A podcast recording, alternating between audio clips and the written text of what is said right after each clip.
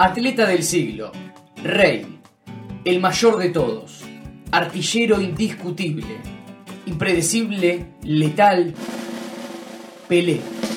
Pocos objetos o entradas tienen la fuerza de esta simple articulación de cuatro letras y un acento agudo solemne. Él transformó al Santos en la mayor fuerza del planeta durante más de una década. Hizo ganar a Brasil tres campeonatos mundiales e inmortalizó la camiseta 10 como sinónimo de crack. Fue el primer hombre en marcar más de mil goles, el primero y único en ganar tres mundiales.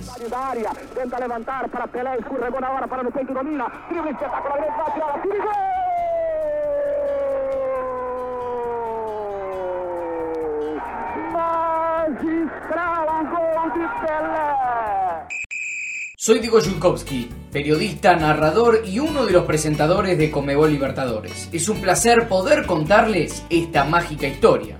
El genio más grande de nuestro fútbol sudamericano hizo un poco de todo en su larga carrera. Es por eso que la Comebol Libertadores trae los hechos más relevantes de la carrera del rey en 10 episodios. Hoy viajamos a su infancia para conocer la historia del niño antes de convertirse en rey. Edson Arantes do Nacimiento, más conocido como Pelé, nació el 23 de octubre de 1940 en la pequeña ciudad de Tres Corazones, Minas Gerais.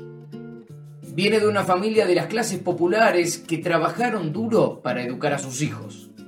Más tarde Pelé se mudaría a Bauru, un municipio del estado de San Pablo, en 1944. Ese año su padre Dondiño, también futbolista, llegó al Bauru Atlético Clube. La aptitud de su padre para el juego aéreo le valió el apodo de El Maleable, por la forma en que se curvaba para alcanzar el balón. Fue el quien trajo de Minas Gerais nada menos que un rey. El niño Edson acompañaba a su padre a todos los partidos y por supuesto no tardó en arriesgar sus primeros regates. Debido a su extraordinario talento, a los 13 años fue llamado a formar parte del equipo juvenil que incluye chicos hasta los 17 años. Todavía en la niñez un hecho pareció definir la relación de Pelé con el fútbol. Ver a su padre Dondinho llorar tras la derrota de Brasil en la final del Mundial 1950, donde Brasil pierde la final ante Uruguay en el famoso Maracanazo. Pero antes de cumplir la promesa, Pelé dio sus primeros pasos, jugando descalzo en una calle humilde y agrietada del interior de Brasil, lustró zapatos y también vendió maní en el cine. Después de jugar en equipos de barrio, Pelé se mudó al club donde jugaba su padre. Un club que además de tener a su padre, tenía a un famoso entrenador, Valdemar de Brito, cuya historia ha dejado huellas en el fútbol de Río y San Pablo, y también en Argentina donde supo vestir la camiseta de San Lorenzo de Almagro durante los años 1935 y 1937 y teniendo un segundo paso en el fútbol argentino, también en el Club de Boedo durante los años 1939 y 1941. En 1954, siendo todavía un niño, comandó uno de los títulos más destacados de la historia del club. El club ganó la Liga Baurense de la categoría con seis jornadas de anticipación. El entrenador no tardó en ver el increíble don del jugador y convenció a la familia para dejarlo ir al Santos. Lo que más asombró a Valdemar de Brito fue la madurez del niño Edson, un niño de 13 años que parecía un hombre en su forma de jugar y de pensar. Para Valdemar de Brito, Pelé ya era el jugador más grande de todo el mundo. Para colmo, en ese momento, Santos pasaba por una reformulación encabezada por el técnico de ese momento, cuando supieron de la historia de esta joven estrella, ni lo dudaron. ¡Que venga el niño! Cuando llegan a Vila Belmiro, Brito lo presentó como el futuro mejor jugador del mundo. Todo un visionario. Hoy sabemos que tenía toda la razón. La profecía se cumplió. A los 15 años Pelé ya mostró un estado físico increíble, enormes habilidades para controlar el balón y una velocidad de razonamiento en el campo que daba envidia.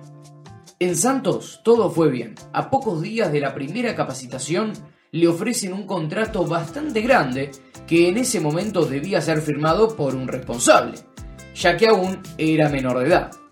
Debutó en el equipo profesional a esa edad. Entró al segundo tiempo de un partido amistoso ante Corinthians en Santandré, donde convierte un gol. Luego llegó el Campeonato Paulista de 1957, donde convirtió 36 goles, siendo así el máximo artillero. Con todo el talento demostrado, obtuvo la primera convocatoria de la selección brasileña. Pelé se instaló rápidamente en el pueblo. Lo más difícil para él fue extrañar a la familia y adaptarse a vivir en la pensión. Con su fútbol excepcional, a Pelé nunca le dejó de ir bien. Al principio fue un poco raro. Este chico de barrio humilde comenzaba a ser descubierto por el mundo y a estar en boca de todos. ¿De dónde había salido un astro como él? Era la pregunta de todos en ese momento. Un artista con la pelota en sus pies. Hasta que apareció Pelé, Pelé no significaba nada en ningún idioma. Hoy en día y hace mucho tiempo ese nombre, esa palabra, es sinónimo de buen fútbol. En el próximo episodio vamos a conocer el inicio de su prestigiosa trayectoria. Seguí nuestro contenido exclusivo y formá parte de la historia del fútbol con nosotros por los canales oficiales de la Conmebol Libertadores. Hasta la próxima.